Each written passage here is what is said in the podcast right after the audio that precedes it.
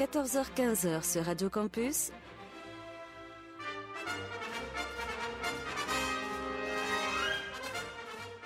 Les aventuriers des salles obscures.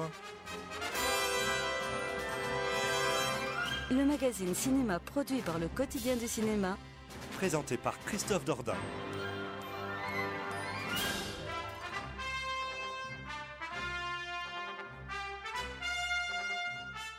Bonjour à toutes et à tous. Merci de nous faire le plaisir de nous retrouver en ce samedi après-midi.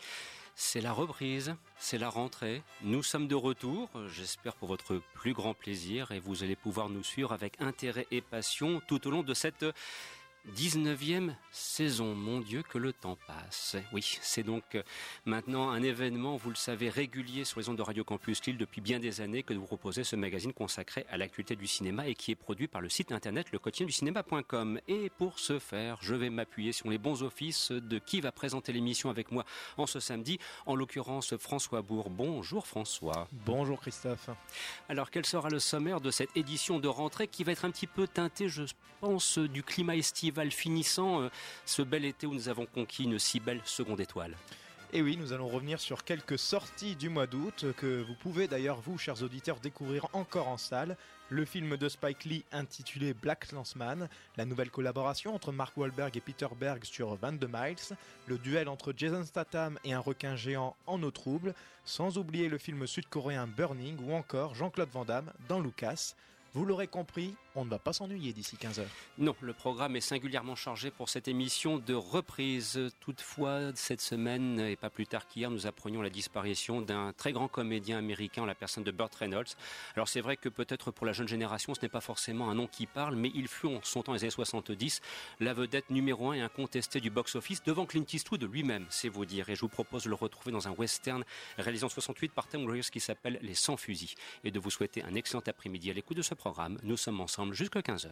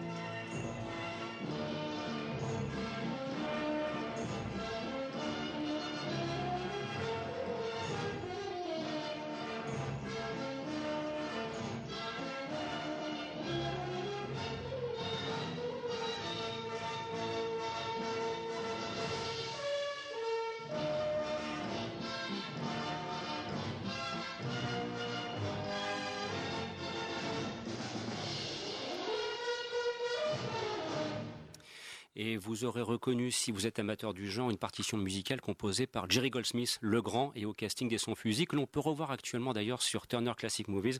Indépendamment de Burt Reynolds, il y avait Raquel Welch ainsi que Jim Brown. Voilà, c'est un bon western que je vous recommande. Voilà, c'est du, vrai western à l'américaine, quoique tourné en Espagne, mais ça se voit pas du tout. Alors sur ce, place donc à l'actualité, et tout de suite, eh bien, on y va, on va sortir les muscles, on va sortir les grosses baraques, on va sortir la grosse artillerie à l'américaine, comme ils savent d'ailleurs très bien le faire, mais on va se poser la question de savoir euh, si ça vaut le coup de prendre le chemin et d'accompagner Mark Wahlberg pendant 22 miles. D'après le gouvernement, nous n'existons pas. Nous sommes des fantômes, mais des fantômes bien réels qui font ce qui doit être fait. Nous sommes Overwatch. Bravo Alpha, on est au contact, attaque de l'ennemi On est à combien de kilomètres? 12 kilomètres. Notre avion ne peut rester au sol que 10 minutes. S'ils loupent cette fenêtre, ils sont morts. Vous croyez que vous êtes dangereux Mais je suis pire. Je suis un tueur qui passe pour un héros. Alors il est Overwatch, c'est un tueur qui passe pour un héros, c'est Mark Wahlberg, c'est signé Peter Berg qui est capable du meilleur comme du pire. Moi personnellement j'aime beaucoup le royaume. Deepwater ça passe, quand on attaque Battleship ça devient absolument insupportable. Si vous lisez la critique euh, publiée dans les colonnes du quotidien du cinéma et signée de Guillaume Méral, euh, il s'emporte, il s'énerve criant au plagiat des films de Tony Scott. Est-ce que c'est une réflexion qui est justifiée? Je laisse le soin à qui souhaite intervenir à ce sujet d'ouvrir le débat. Peut-être Victor, dont je sens tout de suite que tu as envie d'entrer dans le vif du sujet. Ouais, alors euh, bon, je trouve pas que, euh, contrairement à ce que Guillaume disait euh, dans, le quotidien, que ça ressemble fortement à, du Tony Scott. si ce n'est que le seul point commun que les deux réalisateurs ont, c'est d'avoir une une certaine nervosité dans le montage et dans la manière de découper les scènes d'action. Mais pour en revenir donc à 22 Miles, moi je suis dans un état assez partagé. comme on disait euh, hors antenne, c'est que euh, Peter Berg, pour moi, c'est peut-être un des réalisateurs les plus intéressants à étudier euh, dans le cinéma d'action mainstream actuel. le Royaume, mais surtout sa trilogie, c'est son diptyque qu'il a fait récemment avec Deepwater et le film sur, sur les attentats de Boston. Je pense qu'il se focalise euh, vraiment sur un cinéma plus politique, plus euh, qui, qui, parle d'une politique euh, militariste américaine. Et je trouve ça je trouve que c'est assez intéressant. Et pour 22 Miles il revient dans son genre de prédiction qui était la, fiction là on s'attarde plus sur des faits réels et on a juste une heure et demie de pur cinéma bourrin euh, nerveux et qui fait mal. Et euh, avec bien sûr son nouveau, euh, son nouveau chou qui est Mark Wahlberg. Et alors c'est nerveux, ça, ça fait son effet au niveau action, mais pour un scénario que je trouve complètement raté. Qui et puis qui n'apporte rien de plus parce que et surtout rien de neuf parce que le coup de on doit partir d'un point A pour aller à un point B avec quelqu'un qu'on doit protéger Richard Donner l'avait déjà fait avec Bruce Willis en 16 blocs et j'ai trouvé ça beaucoup plus percutant et intéressant que 22 Miles par exemple. Là en fait je pense qu'il se, il se sert de ce prétexte scénaristique pour faire euh, un... C'est juste, le mec veut juste se lâcher niveau action et pour cela on n'est vraiment pas déçu du... On n'est vraiment pas déçu du spectacle, c'est, très sanglant, c'est, euh, c'est en termes de spectaculaire, bah, on est vraiment servi.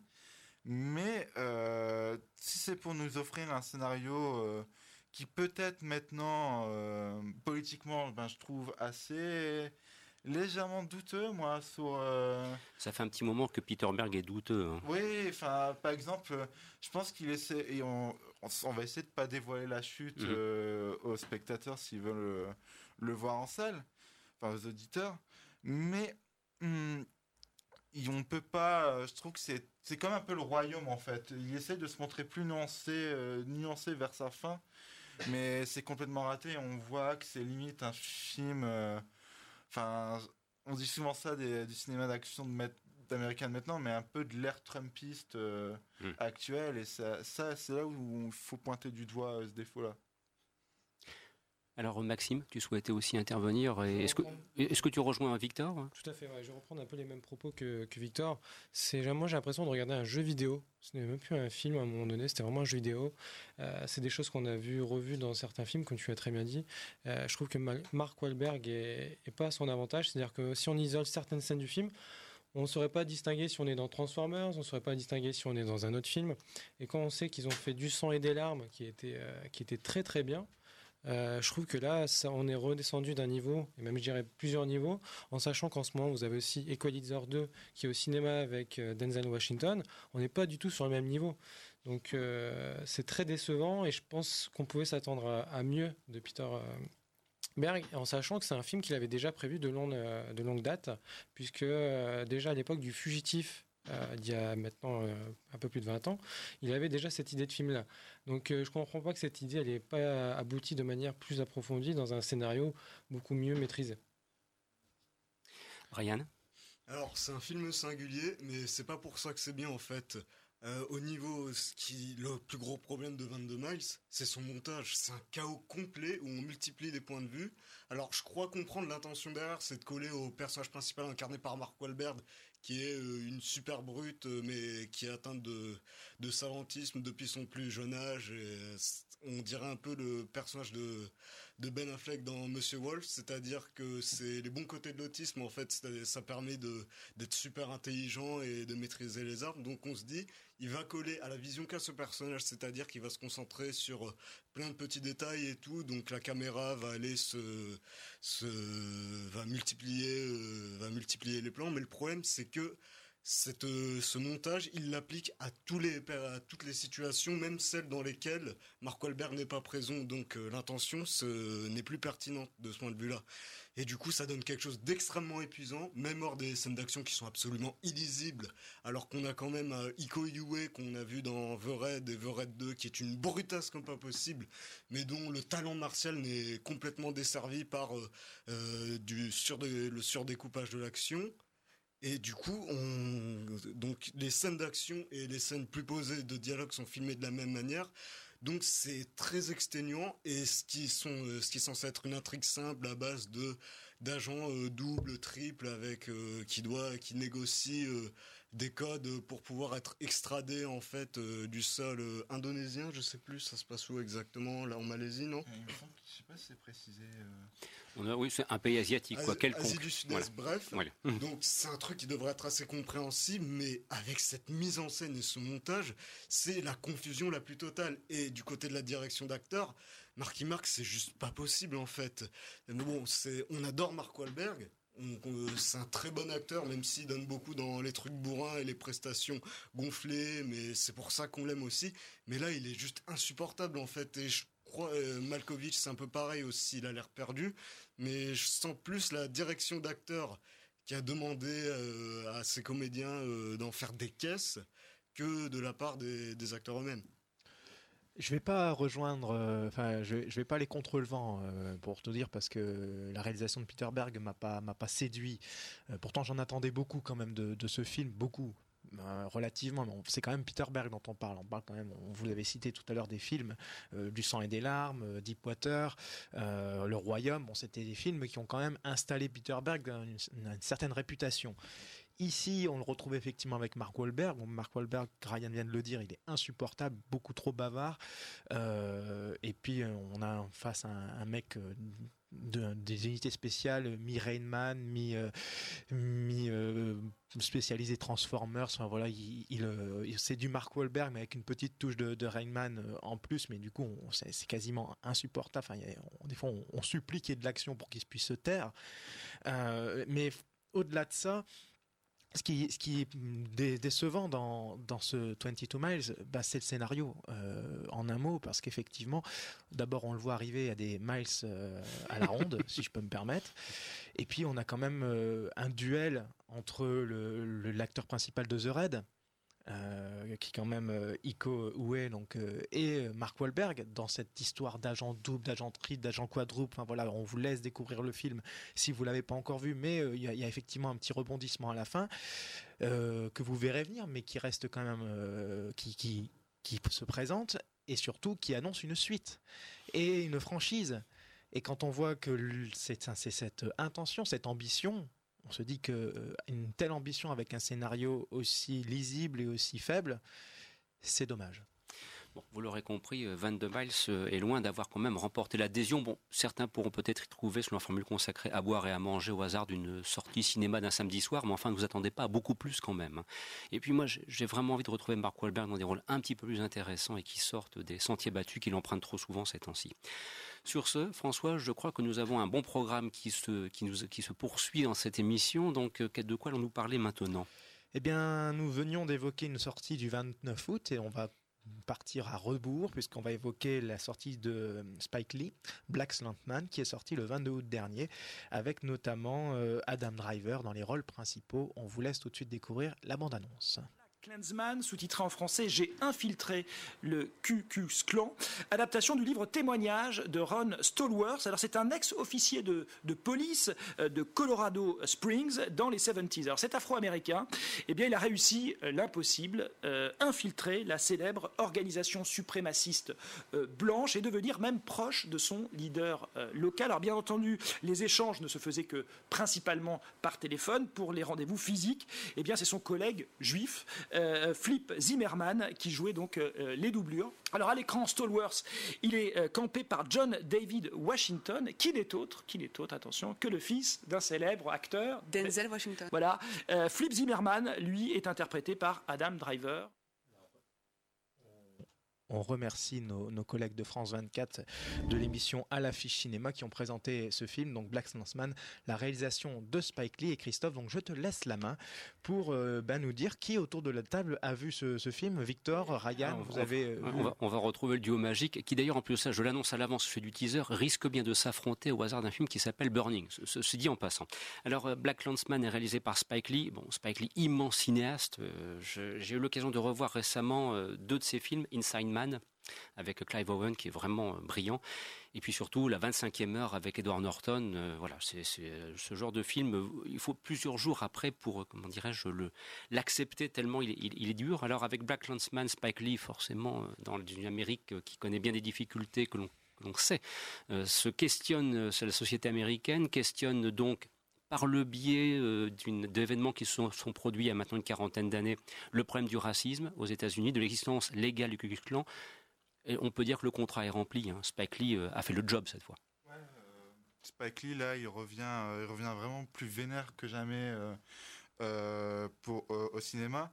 D'autant plus qu'il revient plus vénère dans un cinéma plus grand public.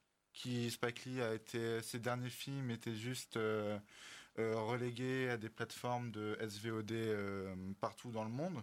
Donc ici, avec Black Clansman, il part d'une histoire d'infiltration qui s'est réellement passée euh, où un jeune policier afro-américain décide d'infiltrer le Ku Klux Klan. Et alors moi j'y suis allé alors sans j'y suis allé un peu à reculons parce que Spike Lee en général je trouve que c'est pas un des on peut dire qu'il est excellent et tout Spike Lee mais c'est peut-être pas l'un des des réalisateurs peut-être les plus euh, les plus subtils qui existent pour euh, non, pour, tu parler, trouves. pour parler de cela. Mais euh, ce pour lequel euh, cette raison pour laquelle j'y allais avec long ben je trouve que ça s'applique super bien dans dans Black Clansman d'autant plus que alors on a une, une histoire qui d'infiltration qui en final est assez divertissante hein. c'est euh, c'est euh, deux personnes qui infiltrent le Ku Klux et Spike Lee traite traite ça avec humour et euh, action on a on, est investi dans cette histoire mais moi ce qui m'a surtout plu et que j'ai trouvé assez remarquable dans, dans ce film c'est de voir que Spike Lee non seulement part en guerre contre l'Amérique du passé mais aussi surtout l'Amérique de maintenant avec euh, l'ère de Donald Trump. Mais il part surtout en guerre contre le cinéma américain. Euh, il est, euh, on voit vraiment que dès le premier plan du film, qui est une réutilisation euh, d'un des plans les plus célèbres d'Autant n'emporte le vent, euh, sur ce champ de bataille, euh, dont par le biais de la caméra oculant en travelling, on s'aperçoit que c'est un plan qui marque mais au rang de martyrs les soldats euh, confédérés.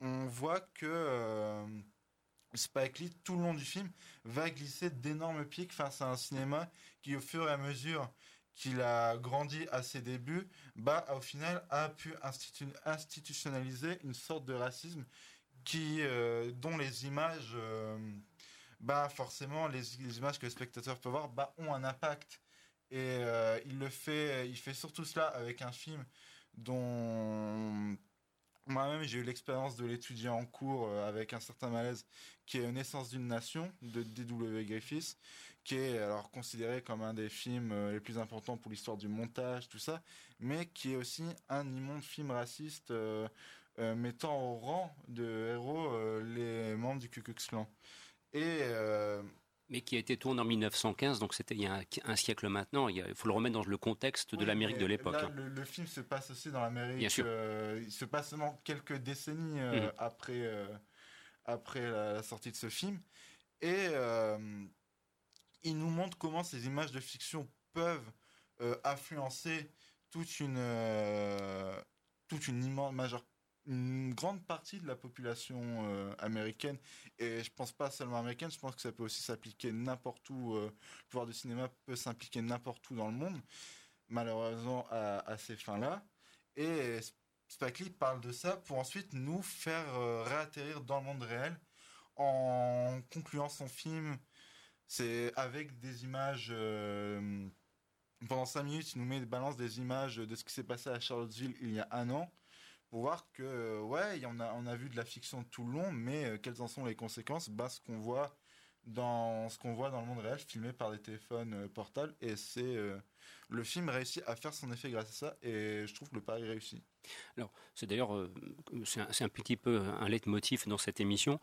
Je trouve qu'une sortie troisième semaine du mois d'août euh, n'était peut-être pas la meilleure. J'aurais, ah, ah. préféré le voir bien plus tard. Je trouve que, le, enfin, pour rebondir sur ça, le film a quand même, euh, et c'est quand même super pour un film de Spike Lee, le film a quand même un très grand succès. Oui, non, c'est bien, mais faut le il est diffusé dans les grandes salles dessinées de la région euh, depuis plusieurs semaines. C'est assez impressionnant voir ça. Juste pour rebondir sur ce que tu, dis, Victor, il faut, tu as cité, euh, enfin Christophe et Victor, vous avez cité Charlottesville. Je crois que la sortie en troisième semaine du mois d'août est due aussi à l'actualité de Charlottesville, qui a date, ça date du 12 août 2017. Euh, mhm. Donc il fallait le sortir à ce moment-là, enfin proche de cette date, parce que Spike Lee, même si son film était déjà en cours de tournage à ce moment-là, a modifié son scénario, modifié son film pour inclure euh, événement qui, s'est passé à, ce moment-là, Charlottesville. Donc c'est cette volonté, cette date, à mon avis, n'est pas euh, n'est pas un hasard par rapport à l'anniversaire des un an de, Charlottesville. Gageons que ce soit effectivement le cas. Alors Ryan, Black Landsman, tout aussi convaincu que Victor par le résultat final? Bon, Alors j'avais vu l'affiche, donc j'ai cru que c'était une histoire de fantôme, donc j'ai été déçu. non, plus sérieusement. Il n'y a pas Eddie Murphy. Non, mais c'est aussi terrifiant en fait, une histoire de fantôme, même si je vais pinailler un peu parce que j'étais satisfait par Black Clansman, mais euh, je connais pas trop le cinéma de Spike Lee, mais je sais que c'est un cinéma qui brille pas par sa subtilité. Il est enragé, mais il est pas très délicat. Et le truc, c'est que ça se sent sur euh, Black Clansman, il y a des, notamment toute une histoire avec un policier raciste et corrompu qui est un peu superflu en fait, sachant euh, qui était peut-être une horreur, enfin une horreur de trop concernant le scénario qui, est, qui était déjà à la base euh, blindé de, de scènes fortes pour provoquer la révolte chez le spectateur. Donc si elle n'y était pas, euh, donc si cette histoire n'y avait pas été, je trouve que le film aurait gagné en rythme. Mais pourtant, pour, euh, je, pinaille vraiment parce que c'est vraiment quelque chose de très satisfaisant, avec une intrigue très prenante où, et, euh, où on plonge vraiment dans ce que pouvait, ce que pouvait être le Ku Klux Klan, avec une galerie de personnages assez, euh, assez incroyable. En fait, ils sont tous terrifiants, mais j'en retiens surtout un, c'est le personnage de Félix, joué par Jasper Pakonen, qui est, qui est vraiment sanguinaire en fait à chaque scène on a vraiment peur pour ce qui arrivera au personnage de policier infiltré incarné par Adam Driver. D'ailleurs, ça fait aussi plaisir de revoir Adam Driver bien joué après euh, L'homme qui tue à Don Quichotte où c'était vraiment pas possible. Donc du coup, ça donne une histoire assez divertissante, peut-être un peu lourde, mais qui en même temps arrive à produire son effet, arrive à nous arrive à nous révolter. Et euh, à côté de ça, on a une excellente mise en scène, euh, donc avec un montage euh, très rythmé, des scènes de dialogue auxquelles il donne à chaque fois une identité, que ce soit les appels téléphoniques entre le grand sorcier du Ku Klux Klan et le personnage de Ron Star qui sont filmés en plan débulé, ou des scènes de dialogue entre la hiérarchie, entre les supérieurs et les policiers infiltrés, qui sont des espèces de ping-pong verbaux où le montage alterne très vite chant et contre-chant. Et euh, enfin, il y a une musique, et la musique est vraiment très très bonne. J'adore à ce titre le morceau qui s'appelle Bluetooth Boden. Bon, je vais pas, je vais pas m'essayer à le, à le fredonner en fait. Je risque de le massacrer plus qu'autre chose. Merci de nous épargner, Mais celui-ci, j'arrête pas de le réécouter. En fait, c'est euh, un thème qui, revient, qui est orchestré de différentes manières et qui est vraiment très très marquant en fait. Vous l'aurez compris, Black Landsman euh, emporte cette fois pour le coup l'adhésion de l'ensemble de, la rédaction. Et puis euh, voilà, on vous laisse le soin aussi de, consulter la, critique que nous avait proposée Victor au moment de sa sortie, que vous pouvez lire notamment dans les colonnes du site lequotidienducinéma.com. Il est 14h passé de 25 minutes. Je vous propose de nous retrouver dans quelques petites secondes juste après ceci.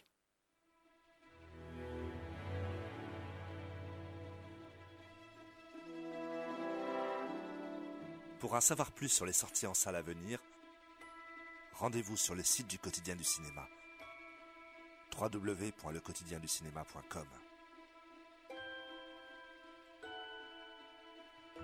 Radio Campus jusqu'à 15h. C'est les aventuriers des salles obscures avec Christophe Dordain.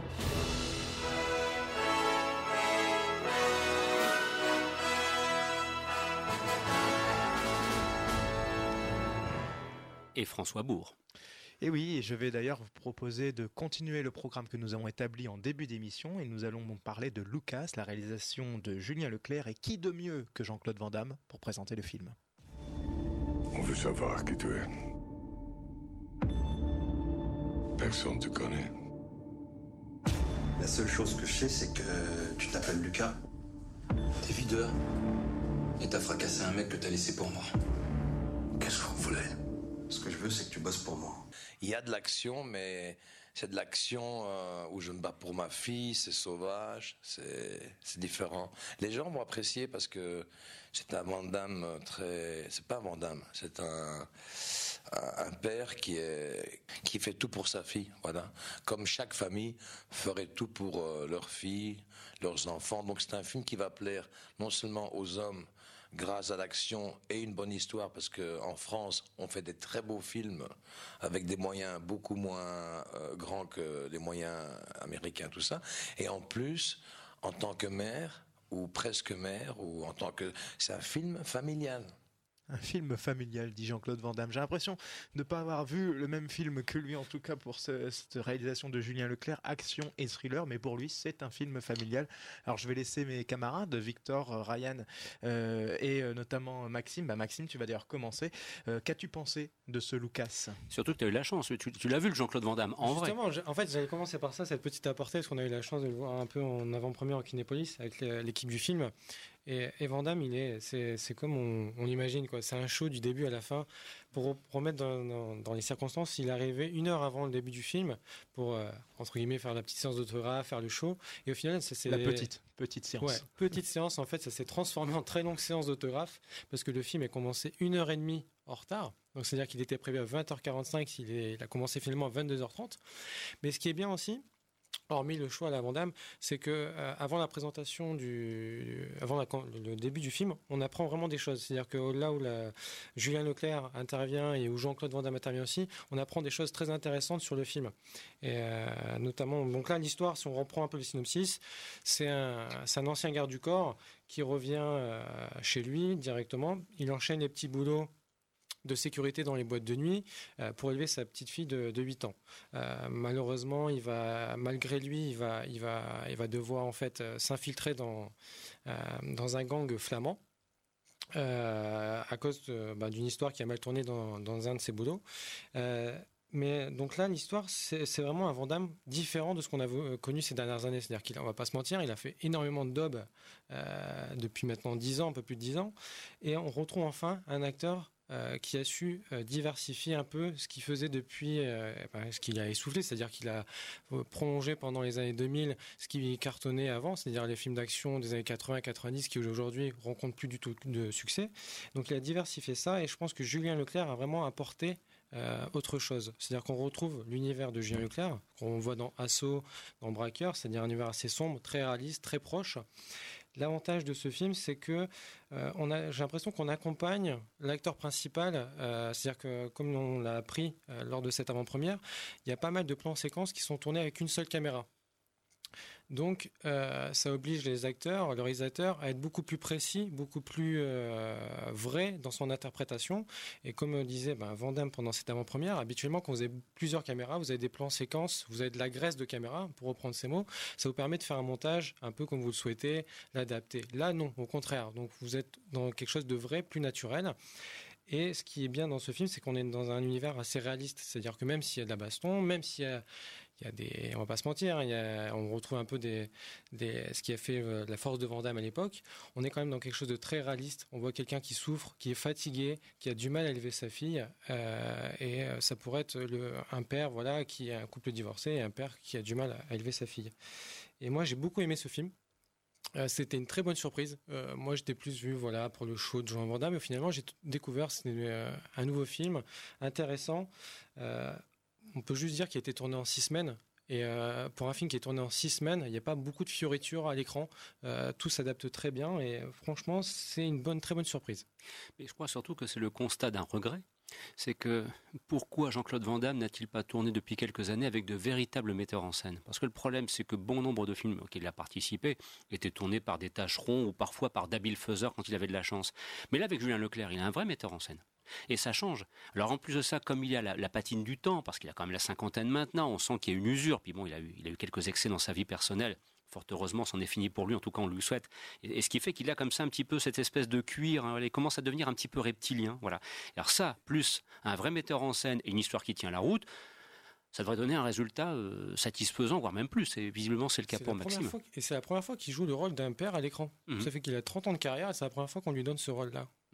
Alors Victor, euh, sentiment partagé, Lucas, mission accomplie? Ouais, totalement. Bah, J'étais aussi à cette fameuse avant-première au Kinépolis de l'homme. Alors, euh, déjà, c'était euh, c'était impressionnant hein, de voir. euh, Enfin, le mec, c'est c'est une rockstar, quoi. Qui a, il, passe, il passait vraiment une heure et demie à, à signer des autographes, à prendre lui-même les selfies euh, pour, euh, pour tous ses fans.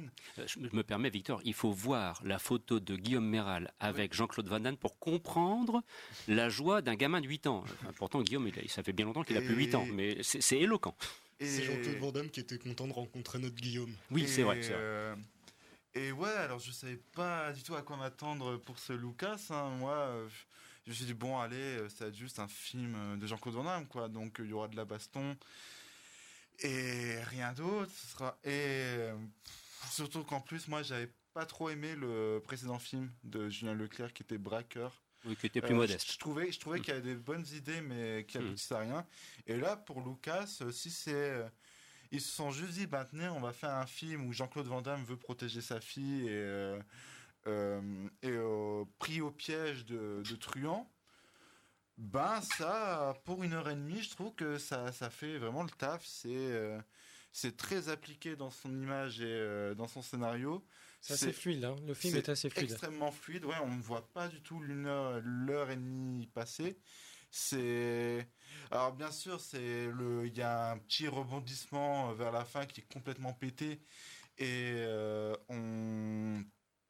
c'est on c'est pas non plus un scénario d'une grande complexité hein, faut pas demander euh, beaucoup quand même mais euh, non je trouve qu'il y a une euh, le film est très humble en fait il, sait ce que le spectateur veut il lui offre tout en se moquant pas pas de lui et en proposant vraiment euh, un effort de cinéma avec des plans séquences. Il y a une superbe scène de, kidna- de kidnapping en, en plan séquence que, qui est extrêmement euh, tendue. On se Jean-Claude Van Damme, il est tu, vois qu'il est vraiment investi euh, dans ce rôle. Et euh, ouais petite bonne sur c'est le genre de film sympa qu'on a envie de voir l'été euh, Pour le coup. euh, un cinéma d'action sympa quoi c'est comme ça qu'il faut le voir en fait Mais Alors la, la question que je me pose par contre, est-ce que ça a rencontré du succès auprès du public? Ça, j'ai un petit doute. Hein. J'ai pas l'impression que c'était foudroyant. Je- ben, Non, non, à part effectivement l'avant-première, moi j'étais surpris de voir autant de personnes parce que pour avoir discuté avec plusieurs fans qui étaient aussi là présents, tout le monde s'étonnait de dire Ah, il y a encore des fans de euh, Jean-Claude Van Damme, c'est pas si regard que ça. Mhm. Et finalement, c'est vrai qu'en salle, ça n'a pas rencontré le, le succès attendu par rapport à, à des films comme L'Assaut ou L'affaire Esquin qui, euh, de Julien Leclerc qui sont plus marqués. hein. Euh, non, L'affaire Esquin, c'est de Frédéric Tellier. Ah, c'est Braqueur. Braqueur. Voilà, c'est de Julien Leclerc. Voilà donc euh, pour Lucas. Ben, il est encore dans les salles, donc profitez-en si vous avez envie de passer un bon moment. Vous ne serez pas déçus. Et voilà. Et, et Van Damme, il est. Enfin voilà, il, il a- il a un capital de sympathie, ça se voit dans le film, et voilà, ça, ça mérite le déplacement. Dans quelques instants, on va parler de En eau trouble, bien sûr, mais j'aimerais revenir sur ce qu'ont dit Victor et, euh, et Maxime. Si vous avez, si vous ont donné envie d'aller voir les avant-premières qui se déroulent actuellement au Kinépolis, à l'UGC ou au Majestic Métropole sur la métropole lilloise, donc, eh bien, vous pouvez aller sur le quotidien du cinéma.com. Il y a des places à gagner, il y a un concours, il y a, des, il y a plusieurs concours même, donc, euh, et vous aurez l'occasion à chaque fois de rencontrer les équipes de films qui viennent sur la métropole pour représenter leurs films et signer quelques autographes quand euh, ils prennent le temps de le faire, effectivement. Oui, il y a du Guillaume Canet en approche, voilà, ceci dit en passant. Notamment. Et donc on va continuer le programme avec En eau trouble, présenté par la chaîne YouTube La séance de minuit. Depuis la sortie des Dents de la Mer en 1975, les films de requins sont devenus tellement populaires qu'il est impossible de tous les répertorier. Allant du film sérieux à la série B, en passant par le nanar totalement assumé, on peut dire que les requins en ont vu de toutes les couleurs. En eau trouble, lui, nous propose un autre genre de requin puisqu'il s'agit d'un mégalodon. Et c'est face à Jason Statham, autre monstre du cinéma d'action, que va faire face la bestiole dans ce film intitulé En eau trouble en France et The Meg aux États-Unis. Le film traite de Jonas Taylor, plongeur spécialisé qui se retrouve chargé de plonger dans l'océan Pacifique pour sauver une équipe de scientifiques coincés dans l'épave d'un sous-marin. Là, il fera sa première rencontre avec le mégalodon. Il restera terrifié de cette expérience dont personne ne voudra y croire avant de devoir à nouveau se confronter à la créature pour sauver sa propre équipe. Alors le moins qu'on puisse dire, c'est que En eau trouble porte bien son nom. voilà, c'est, je vous le dis à l'avance parce que faut, quand même être clair. Alors là, les films de requins, stop, ça suffit. hein. Bon, il y avait eu Instinct de survie, là, voilà, bon, ça se regardait, mais alors vraiment d'un œil distrait au fin fond de son canapé. Soyons clairs, pour les films de requins, vous en avez un. Ça s'appelle Les Dents de la Mer. C'est réalisé par Steven Spielberg. C'était en 75. On n'a jamais fait mieux depuis. J'ai beaucoup d'affection pour le numéro 2. Voilà, euh, réalisé par Jonas Varks quelques années plus tard en 78. C'est très bien. Mais hormis Les Dents de la Mer de Steven Spielberg, tout le reste à côté, c'est de la merde. Voilà. Et en eau trouble, c'est de la merde. Ça porte bien son nom. C'est une eau usée. Voilà. Ceci dit, maintenant, chers amis, je vous laisse le soin, si vous le souhaitez, de disserter longuement sur ce film qui ne mérite même pas que l'on se déplace. Et vous, a- sabords. et vous avez le droit de le contredire, hein, éventuellement, si Euh, vous voulez. non, sinon, il n'y a pas de passage euh, à la radio la semaine prochaine. C'est terminé. Non, mais- Allez, Victor, vas-y. Du coup, Victor, il a Non, Ah, quel- Victor, il va oser, il va oser. Quelle, euh, quelle déception, parce que euh, moi, le projet The Meg, c'était quoi? John Turteltaub, réalisateur des deux excellents Benjamin Gates, euh, qui, qui nous propose. Ça va aller, Christophe, qui ça va nous aller. propose qui nous propose un film où Jason Statham, donc euh, Jason Statham, voilà, le mec qui balance des punchlines débiles euh, avec avec, conviction. avec conviction, qui se bat contre un requin géant. Ça aurait pu être le film de l'été du siècle. Et pas n'importe quel requin, un M- mégalodon. Un mégalodon. Et alors, du coup, voilà, on y allait. C'était la, sortie la plus attendue du, blockbuster d'été, quoi. The Satan contre un mégalodon. Qu'est-ce qu'on a à la place? Une heure sur 1h50 de film, 1h20 de Jason Statham qui sauve des gens dans un sous-marin. Voilà, le mégalodon, il apparaît les 30 dernières minutes, le spectacle débile qu'on nous promettait, et ben euh, on l'a que ça pendant 20 minutes, et c'est les 20 seules, les, les 20 seules bonnes minutes du film. Euh, on s'en ferme euh, pendant une grande partie du film. C'est ouais, c'est décevant. C'est et ça m'énerve parce qu'on aurait vraiment euh, les, mecs, enfin John Turteltaub et Jason Statham avaient signé pour faire un, un film complètement débile, gore, qui qui qui serait ce que nous promettait le synopsis de base. Mais avec les studios, on refusait. Et on se retrouve avec quelque chose d'une grande platitude qui, euh, qui est au final assez générique. C'est. non, il faut, faut y aller, mais juste pour les 20 dernières minutes. Voilà. c'est quand même- même pas très convaincant dit comme ça. hein, mais... Ça fait cher la place de cinéma Voilà. quand même. Et et surtout, apparemment, d'après ce que je peux comprendre, Victor, c'est un film de requin sans requin, mais avec Jason Statham. Ouais, il y a Jason Statham, il y a le mec, il y a Rain Wilson euh, qui jouait Dwight dans The Office, qui euh, joue un espèce de Elon Musk euh, euh, méchant. Enfin, euh, voilà, c'est, c'est, j'ai juste ça, le requin géant. On, on, on le voit quelquefois à travers un hublot. Et euh, à la fin, bah, il apparaît dans une plage et c'est la panique. Mais Et Christophe est consterné. Ah ouais, non, mais Mais c'est Jason mais, mais Statham- c'est- mais c'est consternant, hein, je veux dire. Mais, Heureusement, il y a le chien. Oui, alors la scène du chien est très rigolo. euh, Y a que ça. très- la scène du chien est très rigolote. Y a que ça. Mais c'est exactement ce genre de truc qu'on aurait voulu voir sur 1h50 de film, quoi. C'est. Voilà.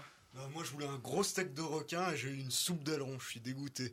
En fait, ce film, je l'attendais parce que c'était, bah, c'est un peu comme Rampage, c'est-à-dire que t'avais un acteur d'action super musclé contre une bête géante. Donc, euh, je me disais, c'est génial. Ça va être un film qui cet été, avec sa débilité, va nous venger des, super productions ternes et vides. Et au final, c'est encore pire que je préférerais revoir euh, le film sur Han Solo que ce, que ce En eau trouble. C'est d'une mollesse, c'est incroyable. Genre, euh, en fait, comme l'a dit Victor, c'est 1h20 en fait, euh, ou euh, 1h20 de sauvetage en mer au milieu de nulle part, alors que t'as un requin géant et tu, tu dois en profiter pour faire des rapports d'échelle en fait. Mais le problème c'est que si t'es au milieu de l'océan, alors que t'as rien à côté, tu peux pas te rendre compte du gigantisme de la bête. Et c'est d'une avarice incroyable. Donc euh, pendant 1h20, on s'ennuie ferme, on a l'impression de voir quelque chose de fauché et de, de qui saigne pas, qui détruit pas beaucoup de trucs. Quand enfin le requin va commencer à arriver sur les euh, sur une plage chinoise bondée de touristes, euh, tu vois euh, tu vois le truc, tu dis c'est génial, ça va être le buffet à volonté, le requin il va se faire plaisir, il va y avoir du carnage. Et non, il l'appelle au final pour pour le climax. Donc le requin il a le temps de de, faire, de mettre trois coups de croc, tu vois personne mourir au final, et euh, on se retrouve avec un affrontement avec Jason Statham et le requin où tu te dis ça y est, je vais quand même avoir le truc que j'étais venu voir même euh, pour quelques minutes au final. Et ça se limite à une minute cool où Jason Statham euh, éventre le requin avec son, son et c'est déjà fini en fait. C'est absolument catastrophique, je, suis triste. Non, je voulais juste rajouter quelque chose. Vous savez, avant de voir un film, des fois, on va voir sur euh, Internet quelques petites infos euh, pour savoir si le film est bien. Ici, euh, c'est ce que j'ai fait parce que j'ai pas eu la chance de voir le film. Enfin, la chance. Vous entendre, c'est pas vraiment une chance. Mais là, je découvre par exemple que le film, bah, ça fait plus de 10 ans qu'il est dans les tiroirs. C'est- Et, et un film qui ne sort pas au cinéma depuis 10 ans, qui change de réalisateur de production, c'est forcément un mauvais point de départ. Victor? Cela dit, alors je vais quand même sous le dire émettre deux points pour euh, défendre euh, un tout petit peu le film. Premier point, Jason Statham, il assure toujours quand même pour balancer ses punchlines. Et, euh, voilà. Et euh, deuxièmement, le film se termine quand même, a quand même l'audace de se terminer sur un carton euh, fin, euh, façon euh, La Dame de Shanghai ou tous les films classiques de l'époque, mais on voit vraiment que les 20 dernières minutes du film se prennent absolument pas au sérieux. Et c'est ça, on se demande pourquoi il y a une fissure entre les, les 80 les 80 premières minutes du film et les la dernière Parce demi-heure. qu'il C'est- parce qu'il y avait un parti pris qui aurait dû être celui de Piranhas 3D qu'ils n'ont pas respecté tout simplement. Et ce- et c'eût été beaucoup plus drôle. Ryan Oh, les 20 dernières minutes, je te trouve gentil parce que même pendant ce temps-là, à chaque fois qu'il y avait une piste excitante qui pouvait être explorée, c'est c'est évacué, ça dure deux secondes, donc euh, c'est vraiment très avare là-dessus. Mais c'est pas étonnant euh, que le film soit comme ça, soit aussi fat parce que c'est l'adaptation d'un livre de Steve Alten qui était sorti il y a 20 ans environ et que Hollywood veut faire depuis très longtemps. Il y avait eu euh, Yann de Bond qui voulait le réaliser, il y a des concept art euh, du requin qui sont ressortis. Et le truc, euh, donc, c'est qu'ils n'ont pas su par quel bout le prendre. Donc, d'avoir quelque chose d'aussi lisse et un bidon de javel pareil, c'est pas si surprenant. Même Jason Statham l'a dit qu'il avait qu'il aurait voulu quelque chose de plus bourrin, en fait, de plus sauvage. Voilà donc euh, pour En eau trouble, vous l'aurez compris, vous pouvez une fois de plus vous en abstenir, faites-nous confiance. Sur ce, vous connaissez le principe, nous arrivons dans le dernier quart d'heure et ça va sentir le méchant coup d'accélérateur parce qu'il y a quand même trois choses qui nous intéressent. Maintenant, il y a de l'invasion réalisée par Kiyoshi Kurosawa, il y a un affrontement à propos de Burning et puis il y a Maxime aussi qui souhaitait nous dire un petit mot par rapport à un film qui va revenir dans les salles. La semaine prochaine, c'est Harry Potter, le retour en 4K qui va sortir, donc le premier épisode va sortir donc euh, mercredi prochain, et puis il y a toute une série de nuits qui sont organisées avec des marathons Harry Potter qui vont vous être proposés. Alors, euh, Maxime, rapidement, un petit mot sur Harry Potter pour se dire, bah voilà, 16 ans, 17 ans après, que reste-t-il des aventures du petit sorcier? En sachant qu'en plus de ça, tu as de petites annonces à faire, notamment l'un des comédiens qu'on va voir très prochainement dans les parages. C'est ça, tout à fait. Drago Malfoy sera à Gand, à la fax de Gand, à la fin du mois. Le, quotidien du cinéma sera au studio Harry Potter à la fin du mois aussi, pour un petit article que vous pourrez retrouver sur le site. Et que Harry Potter, on peut pas, même si on aime bien, on n'aime pas, je vois, je vois les yeux de Victor qui commencent à, se fendre, mais euh, ça reste quand même un événement, une saga assez marquée. Euh, sinon, il n'y aurait pas eu autant de marketing autour. Par contre, au niveau des acteurs, ce qu'on peut dire, c'est qu'il y a des acteurs qui sont très bien sortis. Je pense à Emma Watson. Mhm. Euh, par contre, d'autres acteurs, notamment l'acteur principal, ne cessent de couler petit à petit et restent marqués par l'étiquette Harry Potter. Il a du mal à Daniel Radcliffe, hein, il a beaucoup de mal. Ryan? Euh, Juste pour le nom de l'acteur qui joue Drago Malfoy, c'est Tom Felton. Qui a joué aussi dans Planète des Singes. Mm. Et on l'a vu dans Message from the King aussi l'année dernière. Qui s'en sort plutôt pas mal. Hein. Le, mm. poste Harry Potter pour lui est plutôt bien réussi, contrairement à notre. L'impression qu'en fait, celui qu'on voit le moins, au final, c'est Rupert Grint.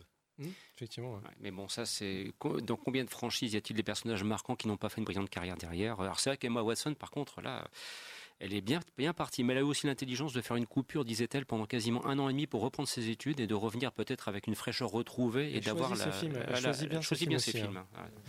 On devrait tourner. Son, dernier bon film, c'est chez Sofia Coppola, mais bon, euh, c'était donc il y a 5 ans, mais bon.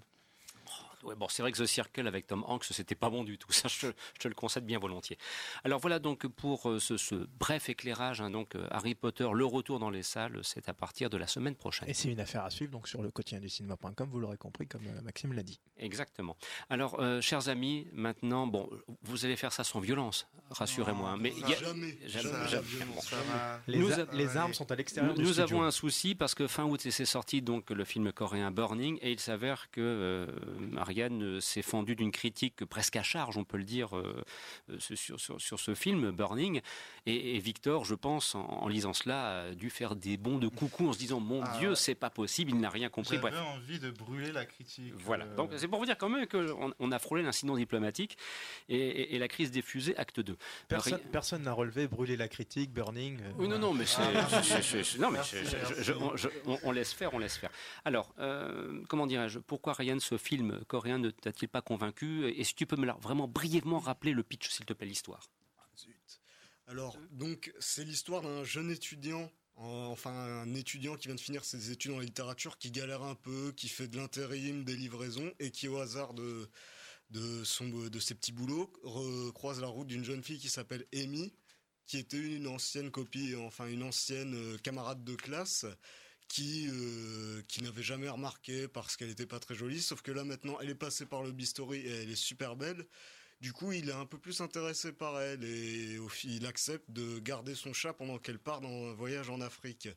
Et lorsqu'elle revient, plutôt, elle arrive avec Ben, un jeune, euh, un jeune riche euh, oisif. On ne sait pas ce qu'il fait dans la vie et s'installe une relation de jalousie entre le, le personnage principal qui s'appelle Young Soo et euh, Ben, puisque celui-ci est beaucoup plus à l'aise avec euh, la jeune Amy. Et lorsque celle-ci disparaît du jour au lendemain, et après que Ben lui ait avoué euh, ses pulsions pyromanes, il se lance dans une enquête à la recherche de cette jeune fille. Donc c'est une intrigue qui pouvait être vraiment bien traitée et qui l'est plutôt puisque la manière dont le mystère se dévoile lentement euh, et plutôt pas mal parce que c'est assez subtil. On n'en fait pas des caisses et on se laisse prendre dedans. Mais le problème, c'est que ça arrive un peu trop tard, vers la moitié du film. Et j'ai l'impression que ce qui avant aurait mérité d'être sérieusement raccourci, euh, puisque j'ai l'impression d'avoir une longue intro qui donne euh, dans pas mal de thèmes sociaux et qui malheureusement ne les exploite pas et où euh, utilise une intrigue, utilise euh, le personnage de Ben pour faire un peu du remplissage, notamment vis-à-vis de le personnage de Ben, le personnage de Young Soo pour faire du remplissage, par exemple vis-à-vis de son père qui est dans une affaire judiciaire parce qu'il avait agressé un, un agent du, du gouvernement. Donc, euh, mais euh, c'est, je suis pas si négatif que ça, même si je suis, je suis le simple fait d'être déçu par ce film euh, fait qu'on casse euh, radicalement avec euh, l'enthousiasme qu'il y a autour de Burning.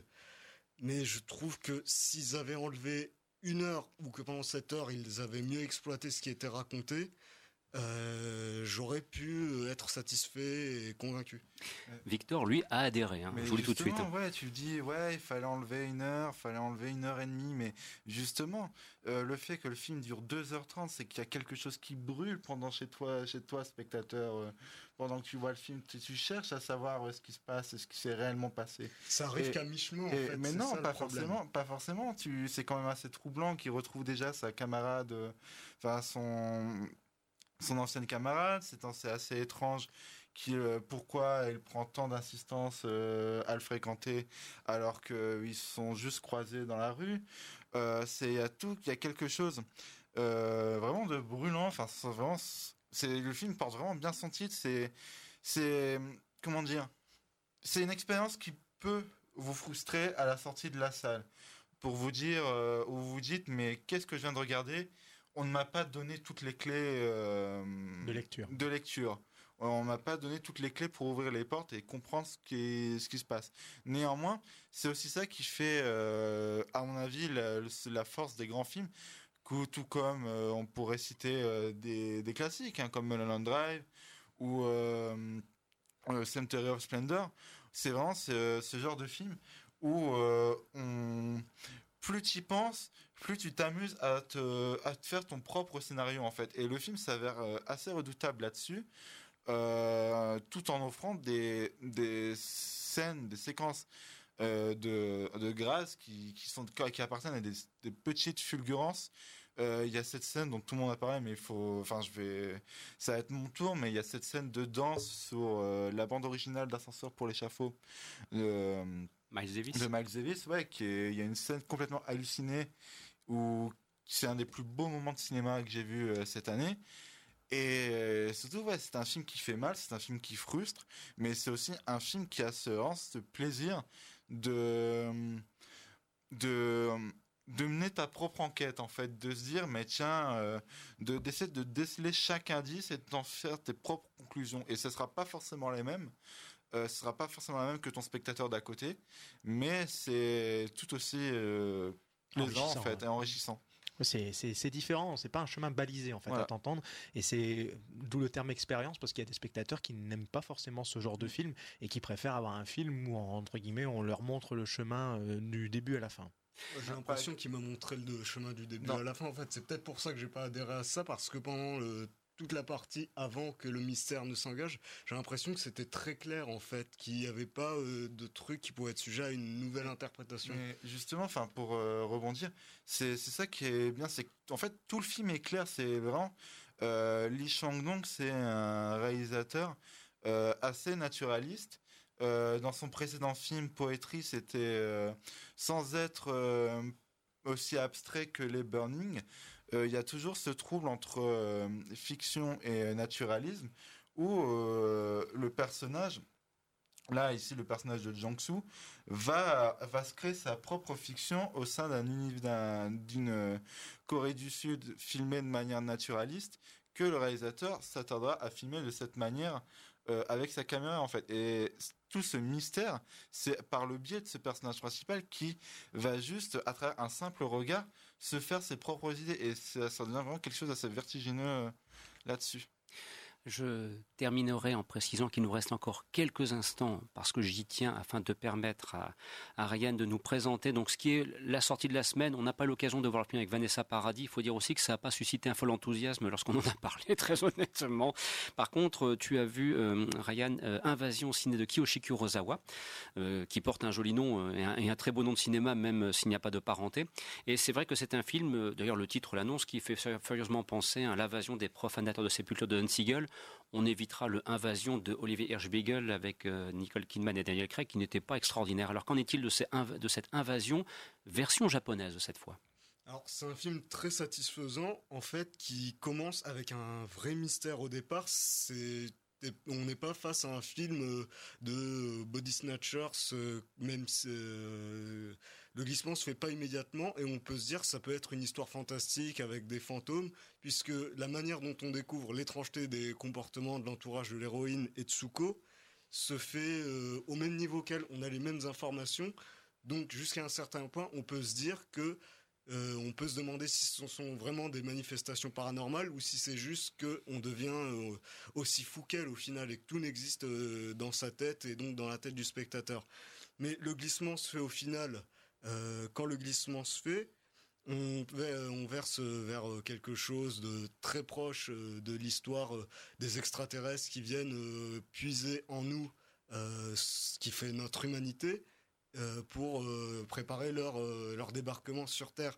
Et ça permet à Kiyoshi Kurosawa de, travailler, notamment de, travailler une réflexion sur l'âme humaine assez fascinant puisque on est euh, puisque le, le personnage euh, d'envahisseur euh, le docteur Makabe est guidé par le mari de Etsuko qui en profite pour le guider vers des personnes avec lesquelles il a pu avoir des problèmes qui soient explicites ou que ce soit juste un professeur par exemple un professeur qu'il s'imaginait qui s'imaginait ne pas l'aimer, alors que si ça se trouve, c'est juste l'interprétation d'un gamin qui a l'impression que sa tête ne lui revenait pas, alors que c'était juste un, un professeur normal. Et ça permet d'illustrer euh, un point de vue pessimiste en fait sur euh, euh, une humanité qui est bouffée par ses rancœurs et son individualisme et qui est pas capable une fois que le danger arrivera de se rassembler pour euh, faire euh, pour faire front commun pour dans l'intérêt de tous. Et c'est servi par une mise en scène très influencée par euh, le style de Don Siegel, qui a réalisé la première adaptation du la première adaptation officielle du livre de Jacques Finet, l'invasion des profanateurs. donc c'est pas une adaptation officielle, mais on retrouve la même sécheresse et le même côté froid qui qui nous mettent mal à l'aise. Eh ben écoute, euh, j'espère en tout cas que le public te suivra, hein, parce que visiblement, euh, tu as beaucoup apprécié ce Invasion de Kiyoshi Kurosawa. Euh, ça me donne assez envie d'aller le voir aussi, ne fût-ce que pour comparer effectivement avec la réalisation d'un single qui demeure quand même une référence dans le genre. Voilà donc pour le panorama, on, aura réussi, François, quasiment à mener à terme cette émission. C'est une mission accomplie, une, une de plus, j'ai envie de dire. Et Dieu sait qu'on n'y croyait pas au début en tout cas.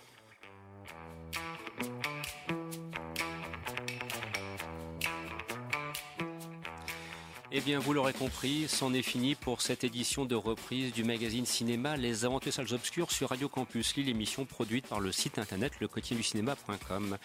Voilà, c'était pour cette reprise de Christophe Dordain au micro, accompagné de Maxime Cailleret, accompagné de Victor Van de de Ryan Mézioud et de l'incontournable François Bourg. Et on se retrouve le 22 septembre prochain pour une nouvelle émission cinéma avec notamment le film Première année sur les études de médecine. On parlera aussi de Le Poulain avec Alexandra Lamy, sans oublier notamment Les Frères Sisters avec Joaquin Phoenix, le film de Jacques Audiard. Encore un beau programme en ce 22 septembre prochain. Et je pense qu'il y aura aussi du Gaspard Noé. La semaine prochaine, retour du magazine des séries parce que l'actualité du petit écran, ça repart également de plus belle. Voilà, sur ce, on vous souhaite de passer d'excellents moments à l'écoute des programmes de notre station. On aura grand plaisir à vous retrouver dès la semaine prochaine. Merci pour votre fidélité, votre attention. Au revoir.